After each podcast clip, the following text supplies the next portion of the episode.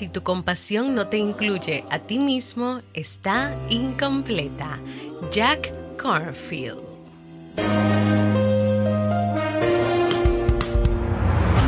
¿Quieres mejorar tu calidad de vida y la de los tuyos?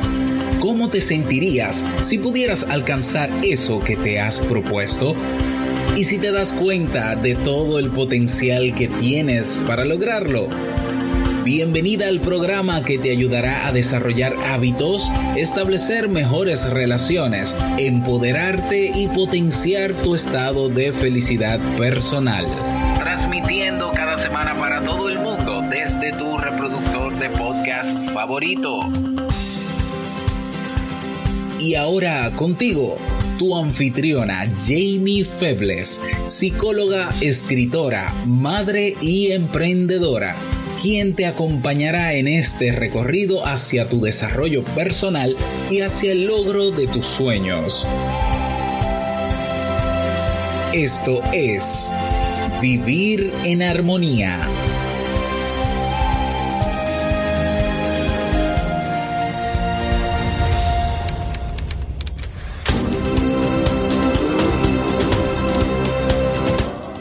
Bienvenidos al episodio 466 de Vivir en Armonía.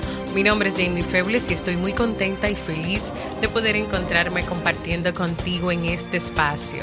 En el día de hoy estaremos compartiendo el tema Importancia de practicar la autocompasión, así como el libro para este mes de febrero. Entonces, ¿me acompañas?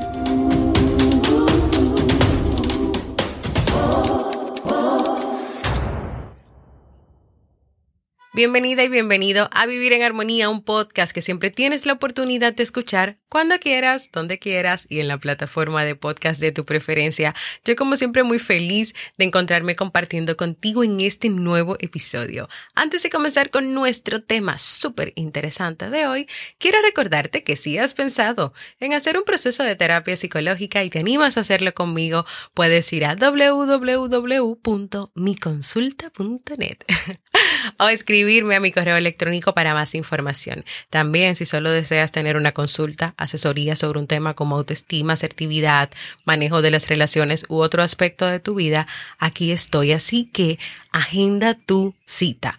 Hoy estaré conversando con ustedes sobre la autocompasión. Sí, yo sé que ustedes están últimamente escuchando esa palabra demasiadas veces de mí, pero te voy a contar por qué es tan importante que sepas lo que es la compasión y por qué es tan importante que la apliques en tu vida. La compasión hacia ti mismo, hacia ti misma, significa tratarte con bondad, significa perdonarte, hablarte con afecto, hablarte con respeto e incluso aceptar tu imperfección como ser humano. Tú eres imperfecto, yo también soy imperfecta, todos los seres humanos somos imperfectos. En el mundo en el que vivimos, en que se habla mucho de mostrarse fuertes, nunca vulnerables, muchas personas ni siquiera se relacionan con esa palabra de la compasión, porque tal vez han escuchado o han internalizado o han asumido que ser compasivo o compasiva podría ser un signo de debilidad. ¿Y quién quiere ser débil en un mundo de fuertes? Tal vez te preguntes pero que equivocadas y equivocados están. Compasión no es signo de debilidad, pero sí es un signo de fortaleza, de esa fortaleza necesaria que tú necesitas para practicar el autocuidado, de esa fortaleza que tú necesitas para que puedas lidiar de una mejor manera con las dificultades. Las dificultades siempre están ahí, pero si tú tienes a mano todas las herramientas para lidiar con ellas de una manera en que tú salgas adelante de ellas, que te permita perdonar los errores del pasado y que dejes esos, esos errores en el pasado, que no los sigas trayendo al presente y mucho menos al futuro. Esa fortaleza que te da aliento en los momentos difíciles. O sea, es tú decirte, sí, estás pasando por un momento difícil, es normal que te sientas así. Eso, aliento, que te ayude a ser más consciente de tus límites y tus deseos como persona, para desde ahí, desde, desde ese conocimiento de tus límites y de tus deseos, tú siempre te respetes. Y como todo en la vida, uno no nace, o por lo menos hay cosas con las que uno no nace, y es, no nace siendo compasivo, ni empático, ni asertivo, ni con la mejor autoestima del mundo. Entonces hay que trabajarlo. Y esto es una fortaleza, una competencia que hay que aprender a cultivar y que hay que trabajar. Hay un escritor humanista italiano llamado Boccaccio que él decía que nada nos hace más humanos que sentir compasión por nuestros semejantes. Y lo voy a repetir, nada nos hace más humanos que sentir compasión por nuestros semejantes. Entonces imagínate lo más humanos que seríamos si comenzamos primero por sentir compasión por nosotros mismos. Y quiero hacer algunas preguntas ahora para contestar la primera es, ¿estará relacionada la compasión con el amor propio? Sí, la compasión le da impulso, le da sentido, y es como una roca que sostiene el amor propio. Pero hay que tener en cuenta algo, hay que diferenciar el amarse del amarse bien, porque hay personas que se aman pero con un amor basado en un ego excesivo, con un amor basado en un en un ego o en una idea de que solo importo yo y nadie más que yo y, y me voy por y le paso por encima a todo el mundo y no me importa a nadie. No, no, no, no, no, no. Eso, eso no es un amor bonito ni bueno. Ahora, el amarse bien es una especie como de equilibrio entre mi amor propio y mi amor hacia los demás. Y si le sumamos a eso la compasión hacia uno mismo y la compasión hacia los demás, entonces vamos a tener una fortaleza increíble y que nos va a ayudar muchísimo. Otra pregunta, ¿qué acciones indican la falta de compasión propia? ¿Qué acciones pueden estar indicando o te pueden avisar a ti de que tú no practicas la compasión hacia ti? Número uno, un diálogo interno negativo y muy crítico, todo el tiempo criticándote y acabándote. Número dos, enfocarse solo en las cosas que no salen como quieres. Número tres, la práctica de no celebrar los pequeños y grandes logros. O sea, tú no reconoces nada de las cosas buenas que tú haces, nada de lo que tú haces, ni siquiera es que sea bueno, es que no, es que no reconoces nada de ti pero si eres excelente para recordar una y otra vez los errores o las cosas que no se logran o que no se hacen o lo que ese miedo te tiene ahí paralizado y paralizado y no te permite avanzar. Y por último, confundir la compasión con tener lástima de uno mismo o de los demás.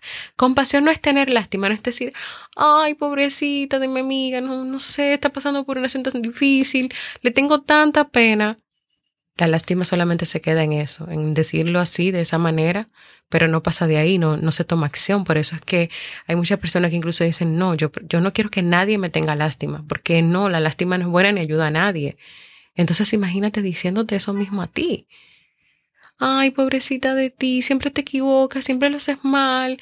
Ay, te tengo tanta lástima y tanta pena. Yo creo que tú nunca vas a avanzar. Lástima junto con un diálogo interno negativo. Qué difícil. Esas son acciones indicativas de que hay una falta de compasión. Entonces el reto, la motivación para ti es reflexionar cuál es el concepto, la experiencia que tienes sobre la compasión. Si no está relacionada con un significado bonito y beneficioso para ti, entonces tienes una tarea y es la de reformular y cambiar ese significado.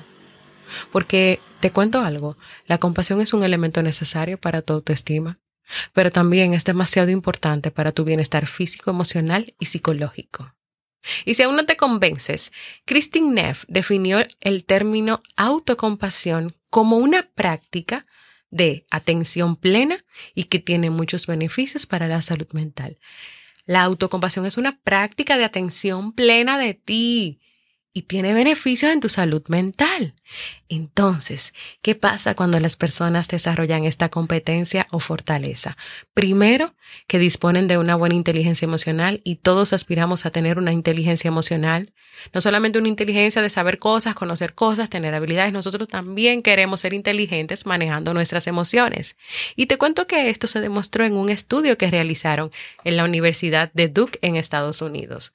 Es decir, que estudiaron la compasión, que estudiaron a las personas y que cuando las personas practican la compasión van disponiendo de una buena inteligencia emocional. Así que si tú quieres tener inteligencia emocional, practica la compasión, la autocompasión. Número dos, hay menos incidencia de ansiedad y depresión. Hay menos ansiedad, hay menos depresión. Hay menos ansiedad y hay menos depresión.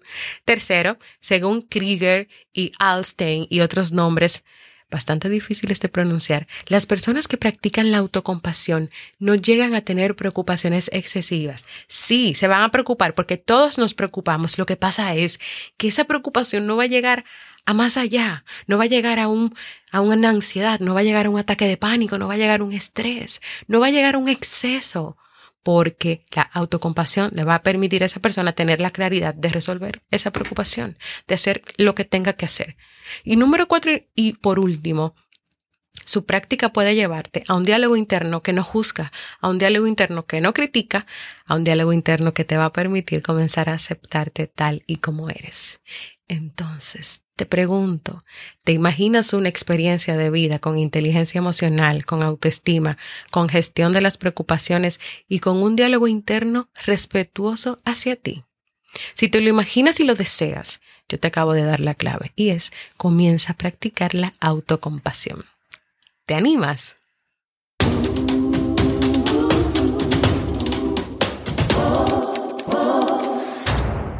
Y así hemos llegado al final de este episodio que, que, espero que sea de mucha utilidad para ti. Anímate a dejarme un mensaje de voz o escrito contándome cómo es o cómo ha sido tu experiencia con la compasión que te gustó de este episodio, puedes hacerlo en jamiefebles.net barra mensaje de voz. Tengo mucho que no me dejan mensaje de voz, aunque por ahí por Telegram hay unos mensajitos que me han escrito, que me han grabado y les voy a pedir permiso o no a Yendira y a Hannah o no para ponerlos aquí en un episodio de Vivir en Armonía. Así que puedes dejarme un mensaje de voz o escribirme en la comunidad de Telegram. Ahora vamos con un libro para vivir.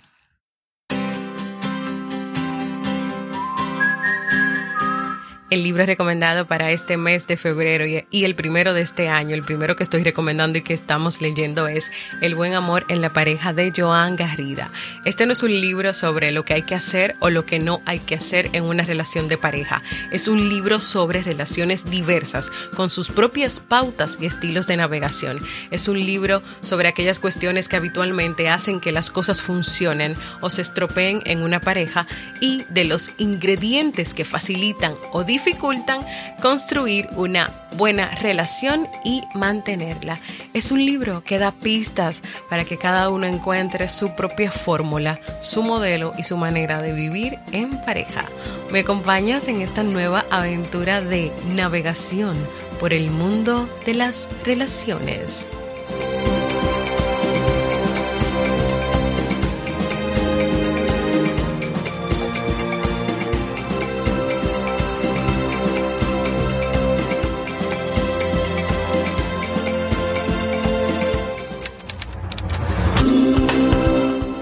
Ahora sí, nos despedimos de este episodio. Recuerda unirte a nuestro canal de Telegram, búscalo como Vivir en Armonía. No te quedes con esta información solo para ti. Comparte este episodio con tu familia, tus amigos y tus cercanos y desde la aplicación de podcast donde lo escuches. Recuerda siempre en las plataformas donde lo hagas dejar valoraciones, manitos arriba, comentarios para ayudar a que este podcast pueda seguir creciendo y llegando a más personas en el mundo anímate a contribuir para que más personas como tú y como yo puedan practicar la autocompasión y así vivir en armonía.